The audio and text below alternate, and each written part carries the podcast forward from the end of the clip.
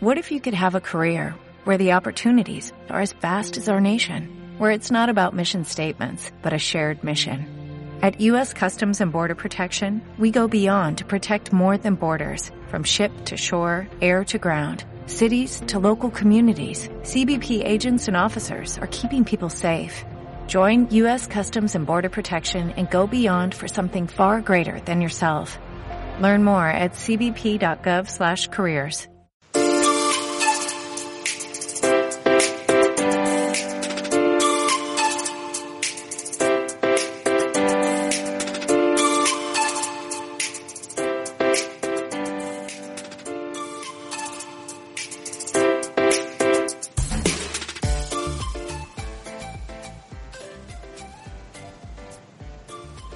Bienvenidos una semana más a En la Onda.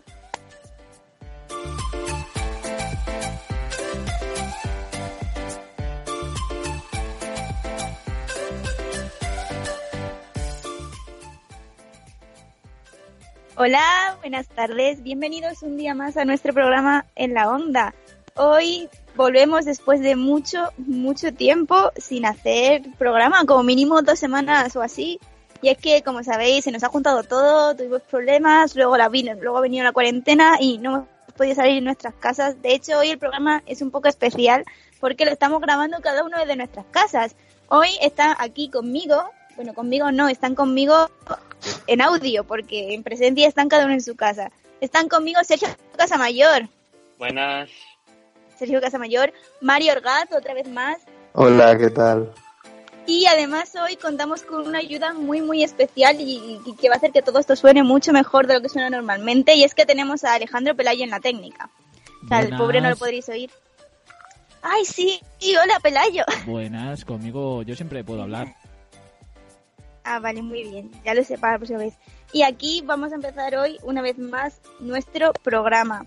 Recordaros que tenemos Twitter y que nos podéis seguir y podéis ir comentando con nosotros todo el programa y es en la Onda Radio. Así que no os olvidéis de seguirnos y... No, no, no, no le No, no, es, es en la Onda Podcast. Tienes razón. es que hace tanto tiempo que, que, que, no hacemos programa que ya se me olvidan hasta las cosas. En la Onda cuéntales, Podcast. Cuéntales lo de Spotify. Ah, es verdad, eso es una noticia de última hora y que me hace tremenda ilusión contárosla. Y es que ya no solo nos podéis escuchar en Evox y en Time Jazz Radio, sino que también estamos en Spotify, buscándonos por la onda radio, ahí sí que es en la onda radio. Podéis escuchar nuestro podcast cada semana, ya los dos que tenemos, y el próximo que va a estar subido este miércoles. Así que id a seguirnos y escucharnos mucho en Spotify, que nos hace mucha, mucha ilusión que nos escuchéis por ahí. Eh, bueno, hoy volvemos a ser Sergio, Mario y yo. Y eh, como, oh, pero lo que pasa es que como con las consecuencias y los problemas que trae la cuarentena consigo, como que se ha cancelado OT, no podemos, no podemos hacer las secciones de siempre, así que Kasama ha cambiado un poco su sección y va a hacer una sección totalmente nueva y novedosa que se llama Código SIC, así que no la perdáis. Pero antes de empezar, eh, vamos a comentar que el programa de hoy va a ser muy especial, porque era un programa que nosotros teníamos preparado para hace dos semanas y que era con, con motivo especial del 8M. Pero como no queríamos quedarnos sin la oportunidad de hacerlo, vamos a hacerlo hoy, aunque ya no sea cercano al 8M ni sea el 8M y sea 25M. 25 de, de marzo, pero vamos a eh, a seguir haciéndolo y a seguir dándole el reconocimiento a todas las mujeres que trabajan en la industria de la cultura y que se lo merecen. Así que, para, pero para empezar, tenemos una fe de ratas y es que tuvimos un problemilla con la, con la película House y, y uno de sus productores nos contactó y nos corrigió nuestro error. Así que, Sergio, cuéntanos, ¿qué problema tuvimos con, Feder, con House? La semana pasada tuve una, mi recomendación final fue la película House y uno de los productores de la película, el director también, Manolo, él nos habló de, que la película no está editada en DVD, pero que sí está disponible en la plataforma de Planet Horror. Os dejaremos el link para que si queréis echarle un ojo a la película, pues la podáis ver. Y también nos estuvieron explicando el final y tal, así que si alguno de nuestros oyentes ve la película y no ha entendido el final, le pasamos el link con mucho gusto y seguro esperemos que la gente lo disfrute mucho y que entienda el final perfectamente. Exactamente, muchas gracias Sergio por esa corrección. Y ahora vamos a hacer que, ya sabéis que todas las semanas hacemos un, un juego entre nosotros y es que nos ponemos tres palabras, que una palabra cada uno que tenemos que decir durante el programa, sin tener mucho sentido. Las de la semana pasada fueron conejo, botella, llama, y las de esta semana son, Sergio tiene que decir helado, Mario tiene que decir bacon y yo tengo que decir sangre. Así que estad muy atentos a ver si pilláis cuando decimos las palabras y dejadnos por Twitter si, si la habéis oído o no. Y ahora Pues ya vamos a dar comidas. paso. Sí, hoy es edición comida. Que pasa que la sangre, a no ser que sea vampiro, se come No menos. come sangre, sangre de cerdo se come, ¿eh? Bueno, yo soy vegetariana, Hombre, así que no. no mucho. No, pero se come, se come. Ah, bueno, pues La morcilla es sangre. Ya, también, eso es verdad. Pero bueno, sí, pero no- vamos a dar paso a nuestro debate.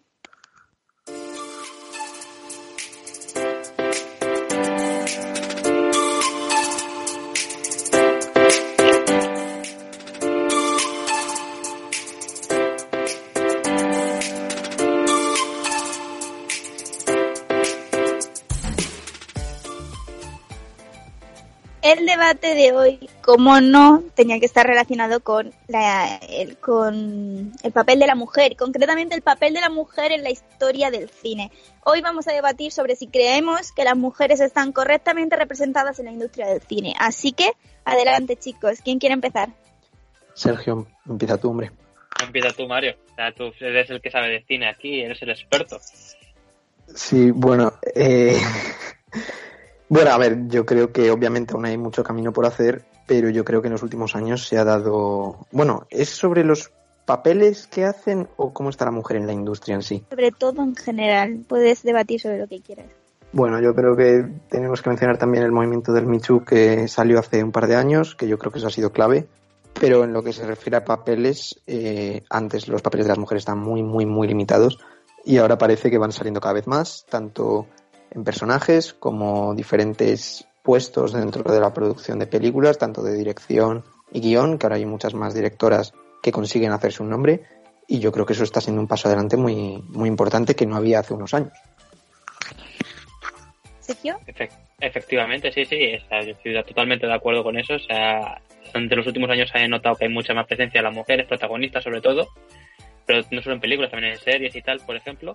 Pero también hay una tendencia actualmente a hacer remakes de películas eh, protagonizadas normalmente por hombres, eh, hechas por mujeres, como Los Cazafantasmas, también eh, como el más James Bond, creo que también, ¿no? Va a Y tener, Oceans, Ocean's 8.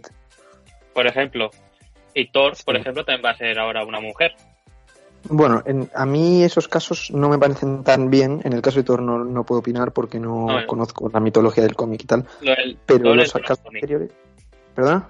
Lo del Thor es de los cómics, eso no, no era, Por eso. era un ejemplo nada más solo. Ahí no, no me meto, pero en las otras yo sí que creo que eso es un error. Yo creo que deberían hacer nuevas historias protagonizadas por personajes femeninos fuertes antes que transformar los personajes masculinos a femeninos porque no le veo mucho el sentido a eso. Y además em, es que hay ideas muy buenas, hay ideas muy buenas y, y yo creo que deberían aprovecharse en vez de hacer más remakes, que de hecho ya creo que lo hablamos hace un mes o así, los remakes en general son un lastre ahora mismo. Es que solo hacen remakes y tal y no tienen nada de novedoso, normalmente, estas películas nuevas. Solo Claro, la- pero por ejemplo, por ejemplo, con lo que has comentado de, de Bond, sí que dijeron que se negaban a hacer eso porque el personaje de Bond está creado como un personaje masculino. De hecho, las características que tiene son puramente masculinas y son muchas de las que se critican en los hombres. Entonces, más que crear la versión femenina de Bond, sería más lógico crear otro personaje, ¿sabes? Independiente y que no tuviera nada que ver con eso, que obviamente sería perfectamente válido y, y por ejemplo, lo hemos visto con Indiana Jones y con Lara Croft, por ejemplo. aunque quisieran meterlo dentro de el mismo universo de James Bond, por ejemplo. Sí, sí, eso sería, sería una opción. Pero que, claro, no se más a Jamie Bond. Como por ejemplo, como por ejemplo Jamie Moriarty en la serie de Elementary. Sí, eso yo creo que es más por darle una vuelta de tuerca. El concepto de la serie en sí es darle una vuelta de tuerca a la historia. También cambian bastante el personaje de, de Sherlock y de Watson. Y, y yo creo que eso es más por, pues ya que estaban cambiando todo un poco a lo loco, pues hacerlo así también. Y en ese tipo de cosas, que es un poco experimentar, pues tampoco lo veo tan mal. Pero las que sí que pretenden estrenar franquicias y durar muchos años, yo sí que creo que es un error hacer esto en vez de tener ideas originales, que hay muchísimas directoras ahora que están en, haciendo su tienen la intención de contar con un equipo muy femenino de las cámaras y yo creo que ahí es donde estaría el, el punto fuerte de esta posibilidad. ¿Y qué opinas de las películas protagonizadas por mujeres? Bueno, pues Ah, ah, que son quería ir yo. igual. Dejadme un momento. Di, di. A ver. Eh, ha habido muchas películas que han salido en los últimos años protagonizadas por mujeres con la intención de ser feministas y de hecho se le han llamado como películas feministas en muchos casos. Ejemplos de ellos son Capitana Marvel, Aves de Presa o películas así, de ese estilo. Wonder Woman, ¿no? También. Wonder Woman, que muchas veces ni siquiera son comprendidas por alguna parte de la, de, la población. Así que mi pregunta es, ¿creéis que ese tipo de películas hacen bien al papel de la mujer en el cine o que son un lastre porque crean una imagen de la mujer que, que tampoco es buena? Porque, por ejemplo, en Capitana Marvel es una mujer muy supremacista. A ver, yo no soy el más fan de esa película. Yo, de hecho, es probablemente top 3 peores de todo el CM para mí.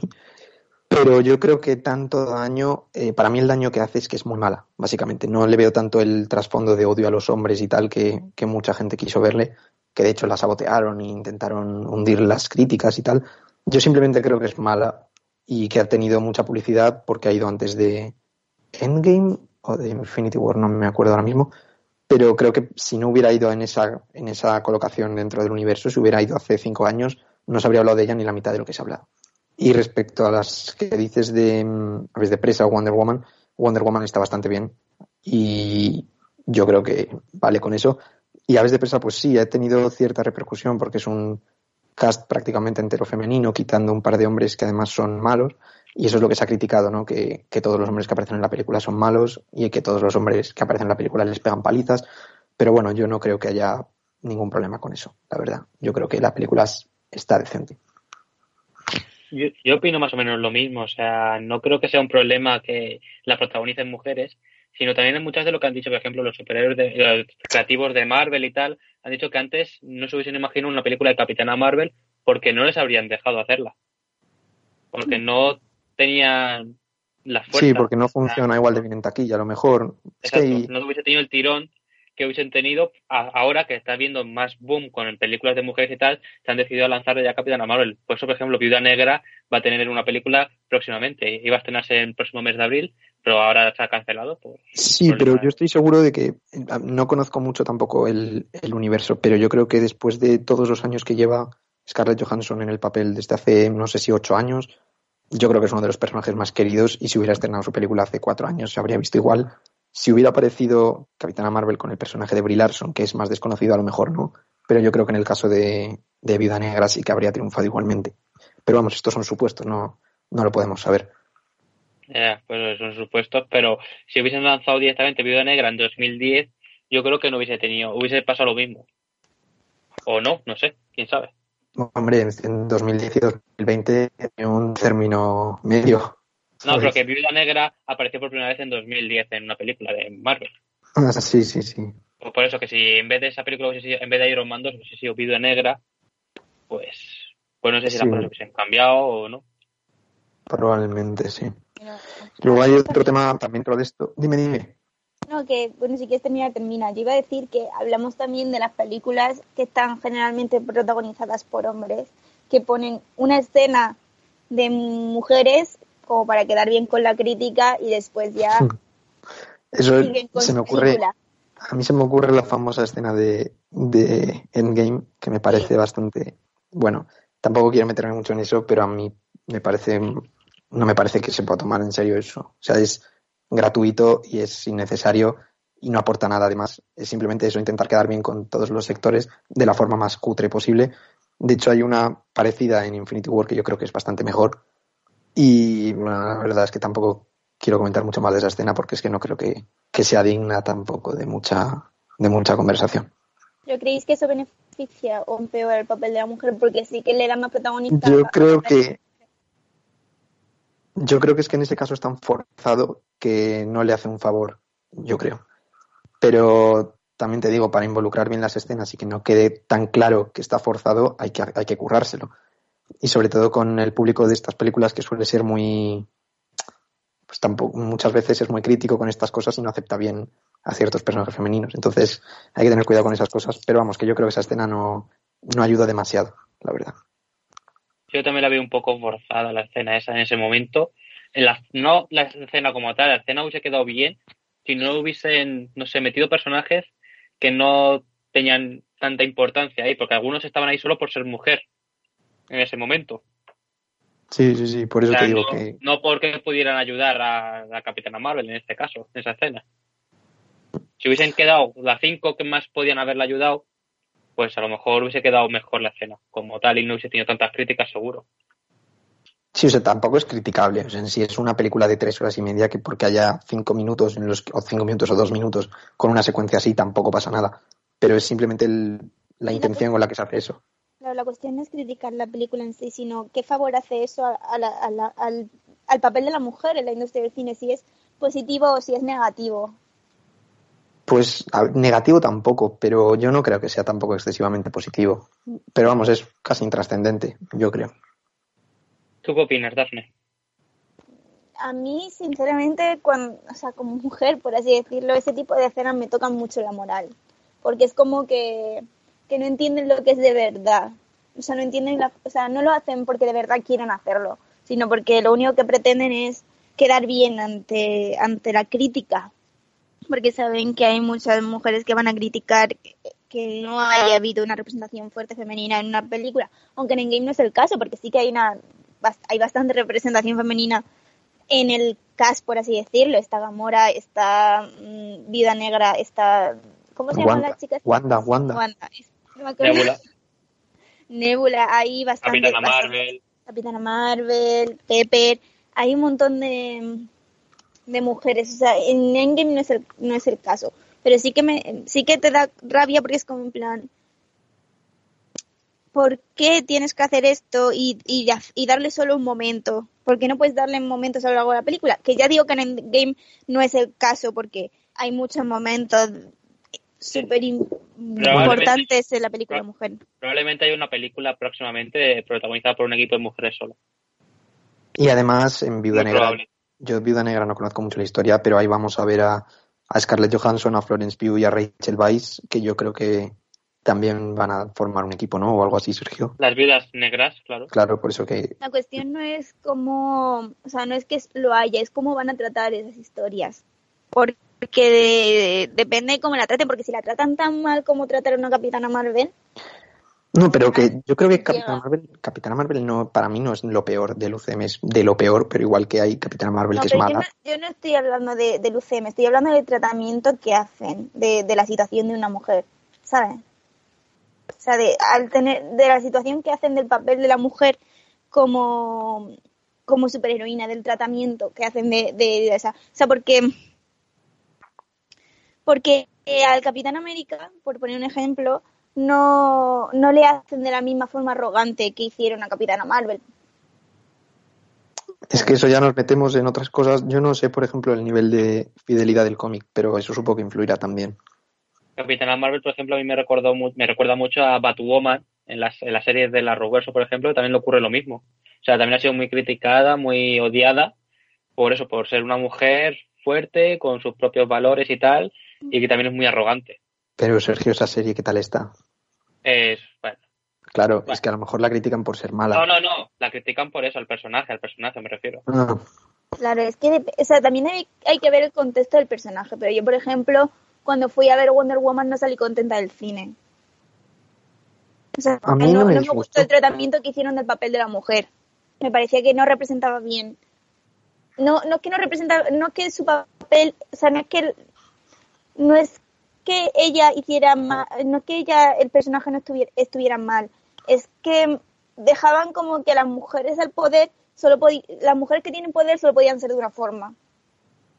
y, y, y no, no, con, o sea, no concebían que una mujer puede ser poderosa puede tener poder y no, y no ser así, que por ejemplo, cosa que se contradice totalmente con Viuda Negra.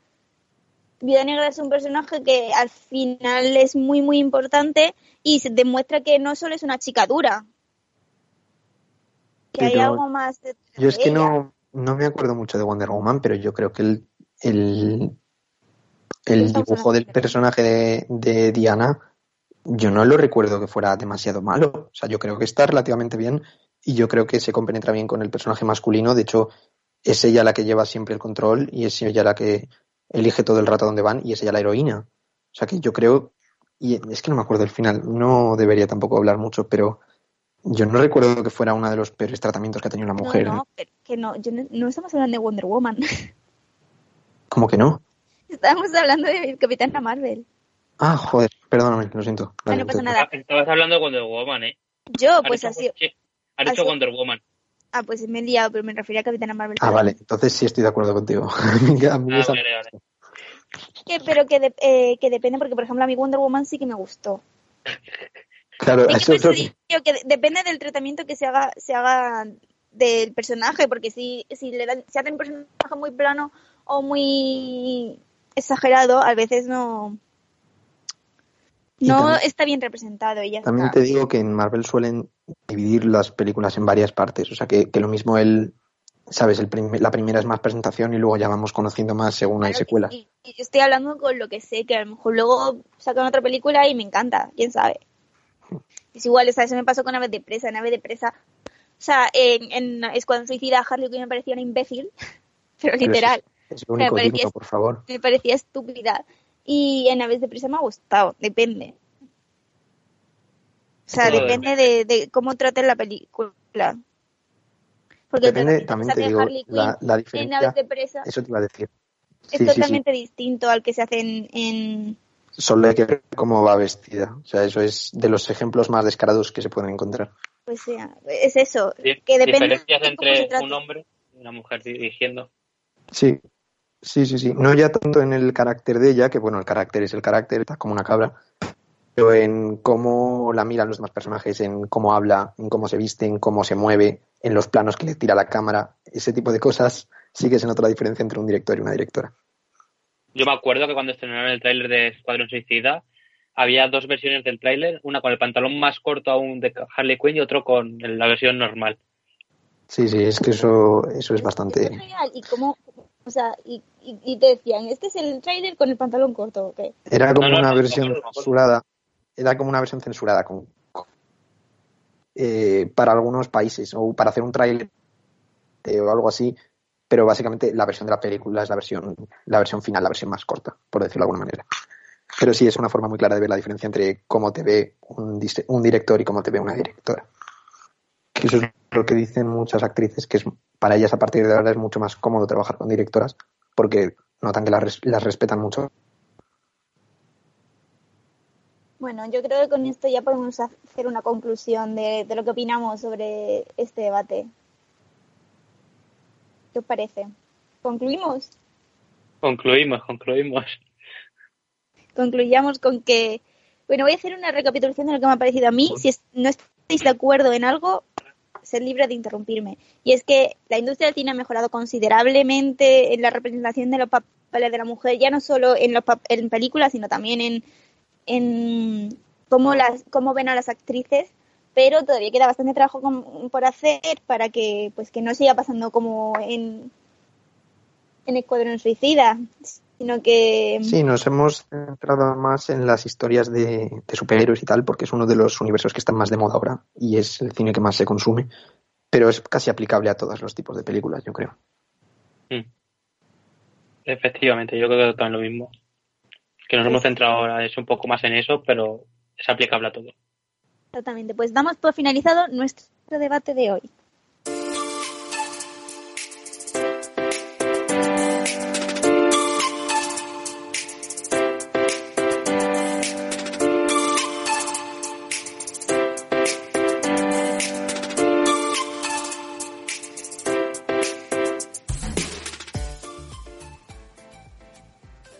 Y ahora vamos a dar paso a una nueva sección que nos trae Sergio. Sergio nos presenta hoy código SIC. Así que, ¿qué, qué, no, qué lleva código SIC? ¿Qué significa eso? Sergio? Código SIC es un proyecto que hice hace un tiempo para clase que trata sobre series y cine, SIC. Y pues tengo una página web y tal, pues si os queréis meter, ya os la pondré en Twitter y tal. Y, y eso. Eh, me pondré y tal. Y, y me podréis seguir. Eh, sub- subo vídeos a YouTube también y tal, así que sobre cine y series. En este caso lo que vengo a traeros son seis series de televisión protagonizadas por mujeres. ¿Y qué series son esas, Sergio? Pues la primera que voy a hablaros es- se llama Luimelia. Es una serie que sigue a Luisita y Amelia y es un spin-off de Amar es para siempre.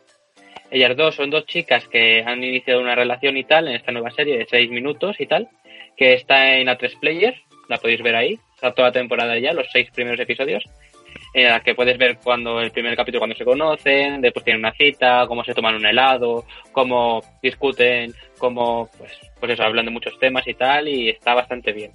Está protagonizado por ellas, por Luisita y por Amelia, que están interpretadas por Carol Rovira y por Paula, Paula Usero. ¿Qué os parece esta serie? Me apunto. ¿Has dicho que dura seis minutos? Sí, los capítulos son entre 6 y 8 minutos, son mini capítulos. Tiene buena pinta, la verdad. He visto, he visto buenas críticas tuyas por Twitter de esa serie. Ha salido, eh, ha sido renovada por una segunda y una tercera temporada. Así que supongo que irá avanzando más la, la relación entre las dos chicas en esta serie. Muy bien, ¿y cuál es la siguiente? La siguiente se llama Dickinson, que la podéis encontrar en la plataforma Apple, Apple Plus o Apple Plus, no sé cómo se llama en español, la verdad, exactamente, cómo se pronuncia. Y trata sobre eh, la escritora Emily Dickinson, que no sé si sabéis quién es. La verdad es que no. Pues es una escritora No. que escribía cosas modernas y tal. Y es una serie que eh, se transcurre en la época más o menos de las películas Mujercitas, por ejemplo. O sea, durante Mm. esa época. Y sigue la historia, pues eso, de Emily Dickinson, que es una escritora que no la dejan escribir por la época en la que es. Y está protagonizada por Hailey Steinfeld. Y por toda su, esa es la actriz protagonista. Y también forma parte del elenco principal el resto de la familia, el padre, el hermano, la hermana y la madre también. ¿Qué os parece esta serie? Tiene buena pinta, la verdad. ¿Es parecida a Mujercitas? Sí, bueno, es la época lo que más se parece. Esto está más O centrado sea, en... lo que Esto es más una comedia. O sea, es más Lili. una comedia negra, por así decirlo. Mm, Y también tiene mucha relación con el el parecido que puede tener. Vale. pues que también es rompedora en ese sentido para la época en la que era. ¿No? No, te escu- no se está escuchando bien, yo creo. Que te corta, ¿eh? Eh, quiero decir. Ah, no sé, perdón. Que en ese sentido, estando ambientada en la época esa, sí trata esos temas. Sí, ¿Se sí, me sí, oye? sí, sí, se te oye, se te oye. Pero no, no sé qué has dicho exactamente. Que es como lo que decías, la relación que tiene en el sentido de que la protagonista quiere escribir, es, es escritora. Sí, sí, sí, sí. Bueno, es que está basado en hechos reales. O sea, el personaje de Emily Dickinson existió realmente. Lo que no estoy seguro es que si los hechos que ocurren en la serie ocurrieron de verdad o no. Creo que no, obviamente, porque son un poco fantásticos a veces. ¿eh? Y, Hay y una te, has bestia por planteado, ahí, la muerte. ¿te has planteado leerte algo de, de esta chica después de lo que has visto en la serie? Eh, no, la verdad es que. Lo que pasa es que sí que te ríes bastante, o sea, tiene bastantes toques, fallas críticas a la época y tal, o sea, ella es como Dickens, eh, Emily, es como que no, no vive en esa época, o sea, como si estuviera en la realidad, en la actualidad. O sea, tiene muy ideas muy actuales, Es una mujer no adaptada a su época. efectivamente. Pues muy interesante, nos lo apuntamos, Sergio. ¿Cuál es la siguiente? La siguiente se llama Las Farsantes, que la emitieron hace muchos años en MTV, que ahí es donde la vi yo, en MTV España, y consta de tres temporadas y trata de dos chicas que para ser populares fingen que son pareja. O sea, Pero claro. lesbianas. Sí, se hacen pasar por lesbianas. Pero una terminan descubriéndolo y tal, no es spoiler eso, pero eh, después una se queda más enamorada de la otra y tal. Bueno, está interesante la serie. Ah, pero son, son lesbianas de verdad o no? Mm, o- al principio no. O sea, cuando lo intentan fingir, no, porque le, pues no sé, es una situación, es una comedia, ¿no? Pues les pillan y tal, pues dándose un abrazo y dicen que son lesbianas y se hacen populares y ellas dicen, oh, pues vamos a aprovecharnos de la situación. Algo así. Y está protagonizado por Amy, eh, pues la protagonista son Amy, que está protagonizada por Rita Polk, y también está la otra protagonista que es Karma, por Katie Stevens. Y los que hayan visto la serie Los Magos de Waverly Place conocerán a otro de los protagonistas, al protagonista masculino, que es el hombre lobo de la serie, Greg Sulkin. Oh. Esta Pues tiene buena pinta Bueno, me acuerdo yo de eso ya. Ahora con Pues- Disney Plus podréis volver a rever Los Magos de Place. Sí, pero esta serie no, esta serie está en MTV, estaba, estaba en MTV, no sé si estará en una plataforma actualmente, pero pero estaba guay, está, había trataba muchos temas además, la transexualidad también, el, pues eso, cosas, eh, elementos LGTB y cosas muy de adolescentes también. Pues tiene muy buena pinta, la verdad que me la apuntaré por si vuelve a salir en alguna plataforma algún día. Sí, no sé si estará en alguna, la verdad. ¿Cómo se llamaba? eh, las farsantes, en inglés, Faking It. ¿Y qué más nos trae, Sergio? La siguiente es uno de los éxitos del año pasado en HBO, se llama Euforia, seguro que muchos la habréis visto, eh, que es la protagonista Zendaya, y pues sigue eso, también a un grupo de, de- sobre todo son chicas las protagonistas de esta serie, en el que hay muchos maquillajes fantásticos y tal, o sea, lo hacen muy bien. Y pues siguen un grupo de estudiantes, eh, están en el instituto, pues con temas típicos del instituto, drogas, sexo, redes sociales, amor, amistad, etcétera. O sea, lo típico de institutos. Sí, es lo típico, pero yo creo, según he leído y lo que se ha dicho, está bastante por encima de la media de lo que suelen ser estas series de institutos, ¿no? A mí, eh, eh, yo esperaba un poco más de algo más comedia, en plan, más. no- y es más dramático esta serie. O sea, no, no sé si habéis visto Sex Education, que también Sí. tienen ahí escenas muy, muy buenas en esa serie, protagonizadas por mujeres sobre todo. Pero aquí también las protagonistas son, sobre todo, casi todas son mujeres. Tienen también muchos temas, también como trans- transexualidad, eh, Sí, elementos yo creo que y es, tal, pero no. eh, Es más que dramático. es una serie, es durilla, ¿no? O sea, hay, hay Sí. momentos que Sí, hay más elementos, hay momentos bastante duros, la verdad. O sea, al menos la primera temporada. que La podéis ver en HBO. Muy bien, pues me la apunto. La verdad que es una de las series que tengo pendientes y que nunca le encuentro un hueco, la verdad. A ver si ahora con esta cuarentena la, la comienzo. La verdad es que Zendaya está muy bien en la serie. ¿eh? O sea, es la protagonista con el completo de la serie y, y si sabéis quién es Zendaya, lo vais a disfrutar mucho y si os gusta, pues también. La verdad La- que sí. que sí. Sí, que sí, Sergio. La siguiente serie que recomiendo, protagonizada por una mujer, es Verónica Mars, que esta serie es muy antigua. Sea, empezó en 2004. Y eh, pues tú, tiene varias temporadas y el año pasado también emitieron una última temporada como extra. O sea, había finalizado ya, pero emitieron otra como con el personaje unos años después. Y está protagonizada por la actriz es la que la, de la que pone la voz a Elsa en Frozen. O sea, no sé si la conocéis, se llama, espérate, que no me acuerdo ahora mismo cómo se llamaba la prota.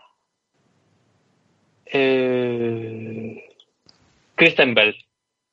Esa interpreta ah, a, Verónica, sí, eso. a Verónica Mars y también salía en Héroes y tal. Y pues eso, es una detective y tal, con su padre detective y también va al instituto y empieza a investigar a sus compañeros y tal. Los compañeros le piden que investigue cosas. Y está bastante interesante. La serie también tiene misterio, tiene drama. Y está protagonizada por eso. Y para ser 2004, pues, pues tiene mucho protagonismo ahí la mujer también. Pinta, la verdad. La verdad que tal vez tiene series muy interesantes, Sergio. Sí, sí, luego en la segunda temporada también sale Tessa Thompson. O sea, la serie está bien. Y ¿Cuál luego la, Esa ya- la última temporada, la última serie, quería decir, la última serie que os recomiendo es una de mis series favoritas de toda la historia. O sea, la he visto una vez, pero me encantó. O sea, la podéis ver también, la podéis ver en Netflix y se llama Orphan Black. ¿La conocéis? Sí, sí, la- o sea, la conozco, pero no la he visto. ¿Y tú, Mario? ¿Mario? Mario no está. Bueno, pues la serie Mi sigue. hermana que le gusta. Mario, se te corta muchísimo. Mario, te- Mario. Sí, No se te oye muy bien, pero bueno. Eh, Bueno, sigo. La serie Orphan Black sigue a Sarah Manning, una chica que descubre a otra chica en el tren y tal, que es idéntica a ella. Entonces empiezan a, ver- a descubrir que hay clones y tal, y pues eso trata la serie. No, no digo mucho más porque es spoiler, pero la serie está muy, muy bien, o sea, es muy interesante, y la protagonista, Tatiana Maslani, lo hace fenomenal, porque hace de como de ocho personajes diferentes, cada uno, pues o cada uno es totalmente diferente al otro, y mola un montón. O sea, lo hace muy bien. Así que os la recomiendo. Pues me la noto, me la noto, la verdad. No había, o sea, había ido a hablar de ella, pero la verdad es que no me llamaba nada la atención. Pero ahora que lo dices, tiene Sí, sí. ¿Se me oye ya un poco? Sí, sí, Ahora sí, oye ahora se te oye mejor. Ah, perdón, que estamos con problemas con el wifi. Ya veo. Bueno, pues... eso es- Que si que ver hace es tres o cuatro veranos me la recomendó mi hermana. ¿Y te gustó? Sí, pero la dejé a medias porque me cansó un Pero al parecer termina bien, así que tendré que terminarla. Ah, buen día. Pues sí, la verdad, está bastante bien. Yo he visto las cinco temporadas y, y yo la recomiendo un montón esta serie porque encima tienen personajes muy buenos. O sea, la- son todo, casi todos los personajes son chicas y son todos Tatiana Maslani, así que luego hay algún chico y tal también, pero no tienen tanta importancia. Pues muy bien, muchas gracias Sergio por estas seis series protagonizadas por mujeres, que la verdad es que todas tienen muy, muy buena pinta. Ya cuando nos Pues- veamos alguna, te vamos diciendo a ver qué nos han parecido y lo vamos comentando aquí con nuestros, con nuestros oyentes. Así que muchas gracias por tu sección, a ver qué nos traes la semana que viene. Vale, a ver la semana que viene qué series os puedo recomendar o películas. Sí, sí. Así. Vamos a dar paso a nuestra siguiente sección.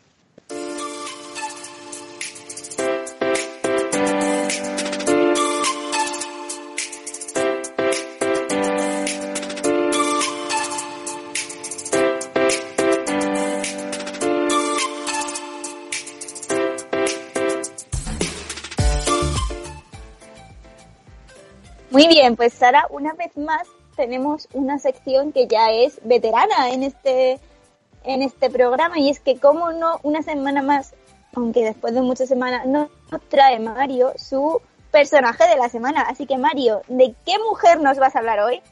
Sí, hoy vamos a hablar de una actriz. Es la primera vez que traemos a alguien que no es del 8M. Vamos a hablar de una actriz que ha hecho tiene una carrera muy amplia. Ha participado en más de 50 películas, o sea que todo el mundo ha visto algo de ella. Y que es favorito. Mucho talento. Primero, como ha habido problemas con la red, no sé si me, se me va a oír bien o si se me cortará, pero bueno, disculpas adelantadas. Eh, ¿Se me oye bien de momento? De momento sí, se te corta un poquito, pero más o menos. Em,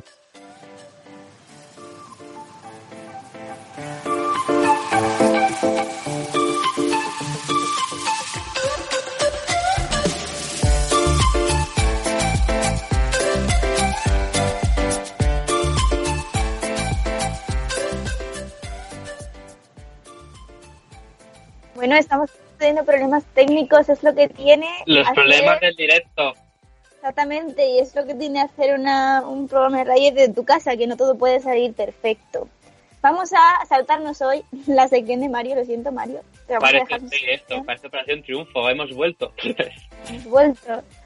Pero esto es un poco inviable porque se corta mucho y no va a poder explicarse correctamente. Así que nos guardamos a, Amy Adams para, para otra semana y ya os contaremos qué tal ella. Vamos Bueno, a pasar bueno, ya a... En Twitter podéis hablarnos sobre Amy Adams y lo que queréis decirnos sobre ella, ¿eh? Y así la semana que viene lo comentamos con Mario y Exactamente, y nada, así qué pelis habéis visto de ella. Y vamos a pasar ya a la parte final de nuestro programa. Vamos a mm, vamos a hablar de nuestras recomendaciones de esta semana. Así que voy a empezar yo. Esta semana empiezo yo y voy a empezar con un libro, cosa que nunca antes hayamos recomendado en este programa. Y voy a, voy a recomendar un libro escrito por una mujer. Y es una mujer que seguramente muchos conoceréis, y es Verónica Roth. Verónica Roth es la escritora de la, saga Divergente, que se ha hecho súper famosa y que tienen hasta películas, aunque a lo mejor no, no conocéis a la directora. Y os voy a, a, recomendar un libro que escribió después de, la, de Divergente y que a mi gusto, que yo que me leí los libros de Divergente, es mucho mejor que, que los de esta saga y es Las marcas de la muerte. Es otra saga que ha comenzado la, la escritora. Este es el primer libro de, la saga y se llama Las marcas de la muerte. Trata de, bueno, está ambientado en, el espacio, es como una distopía en, el espacio donde donde hay planetas que están gobernados por distintos distintos presidentes y están divididos en diferentes naciones y enfrenta a a una chica y a un chico de, de, dos regiones de un planeta enfrentados. Y, hacen que por del destino estén unidos y tengan que, convivir a pesar de, de, sus diferencias y de su rencor el uno por el otro. Y está muy interesante, es muy guay, es una ciencia ficción muy diferente a la que yo estaba acostumbrada a leer y a la que estamos acostumbrados a ver en este tipo de sagas. Así que os lo recomiendo mucho y estoy segura que os va a gustar. Es una literatura juvenil que se lee súper rápido y que está muy, muy guay. Esa es mi recomendación para vosotros de esta semana. Y Sergio, ¿tú qué nos vas a recomendar? Yo os voy a recomendar una canción de un artista que hablamos la semana pasada, o sea, Edurne. No sé si fue la semana pasada o en el primer programa, pero creo que fue la semana pasada, sí. Hablamos de Edurne y ha sacado una canción nueva que se llama Tal vez, que va dedicada a su novio David De Gea y también la llegó a cantar en el capítulo 700 de la serie Servir Proteger porque ella es protagonista en esa serie. No sé si lo sabéis, pues ya lo sabéis.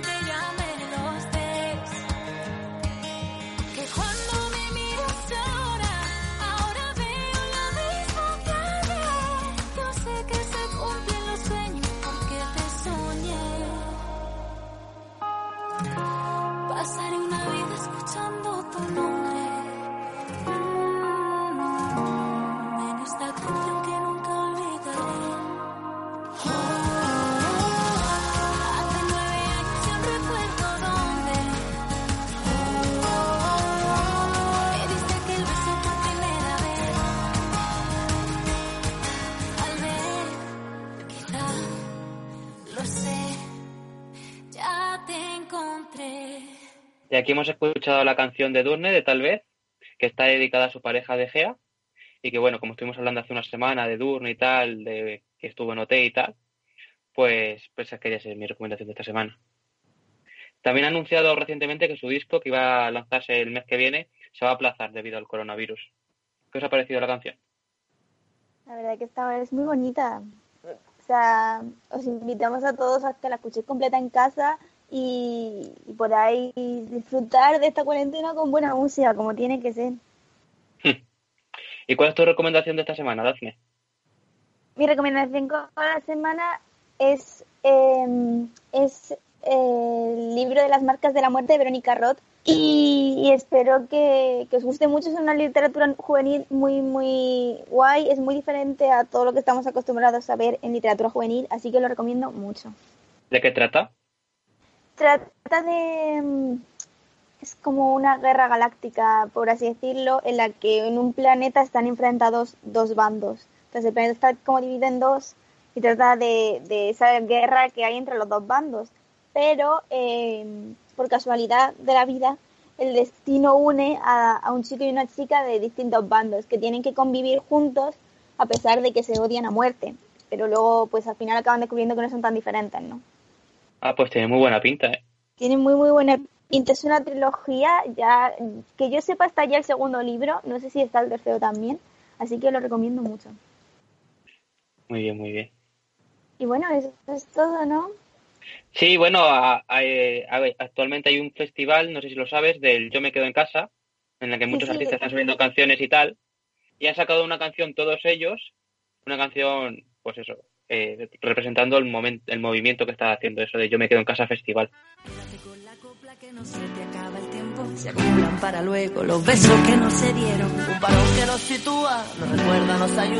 Valor de las personas cuando se suman. No puedo esperar menos de ti. Sé que tú esperas lo mismo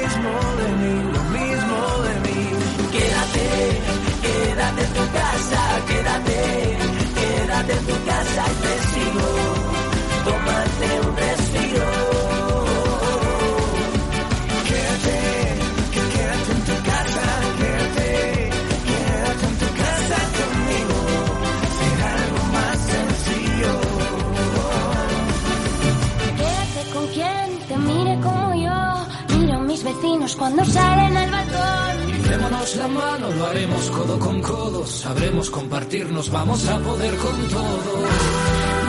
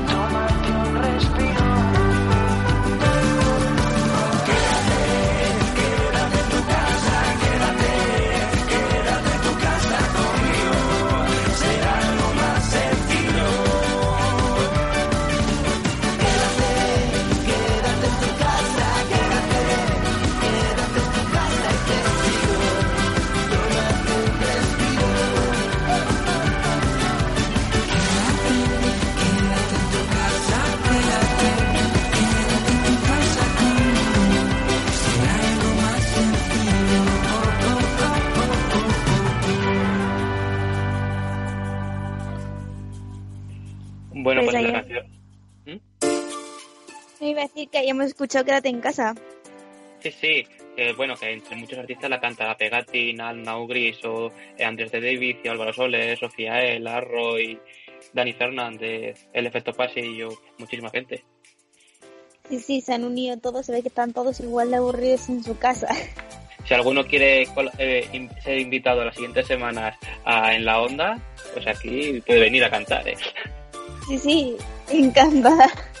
Encantados los recibimos para que, que nos, nos acompañen en esta cuarentena también. Y bueno, eso es todo de este programa que al ser el primero desde la distancia ha tenido sus pequeños fallos técnicos y ha sido un pelín desastre, pero lo hemos hecho con todo nuestro amor y cariño para todas aquellas personas que están aburridas en casa y, y tengan un poquito donde entretenerse y reírse un poco al menos con nuestras tonterías. Muchas gracias un día más a todos los que estáis ahí escuchándonos en, en Time Jazz Radio, en Evox, en Spotify. No os olvidéis de, de, seguirnos en Twitter, arroba en la onda podcast y de darnos mucho amor y comentar el programa con nosotros. Eh, le daría las gracias a Mario, pero no está, pero el pobre se le ha caído el Skype, así que no podemos hablar con él. Así que muchas gracias Mario, desde donde estés. Espero que me escuches. Y muchas gracias Sergio por habernos traído tu sección una vez más y tus recomendaciones siempre. Hombre, para eso estamos. Y eso, quedaros en casa. Exactamente. Muchas gracias también a Pelayo que nos ha llevado la técnica como un campeón. Muchas gracias a ti, Dafne. Y, y muchas gracias a todos los que estáis ahí un día más. Recordad, muy importante quedaros en casa para todas aquellas personas que, que tienen una enfermedad. Pensad en ellos y en toda la personal que está trabajando por nosotros. Así que quedaros en casa y disfrutad un día más de En la Onda.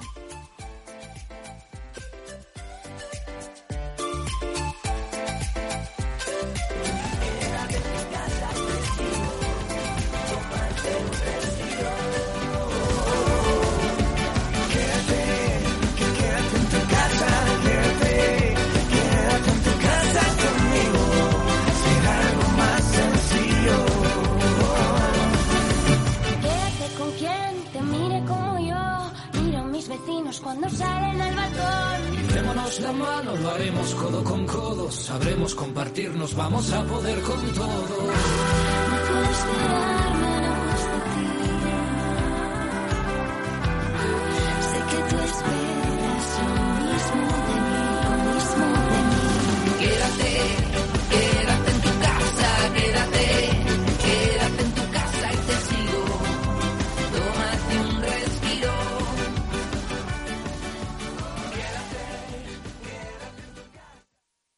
Dale más potencia tu primavera con The Home Depot. Obtén una potencia similar a la de la gasolina para podar, recortar y soplar con el sistema OnePlus de 18 voltios de Ryobi desde solo 89 dólares. Potencia para podar un tercio de un acre con una carga. Potencia para recortar el césped que dura hasta dos horas. Y fuerza de soplado de 110 millas por hora. Todo con una batería intercambiable. Llévate el sistema inalámbrico OnePlus de 18 voltios de Ryobi. Solo en The Home Depot.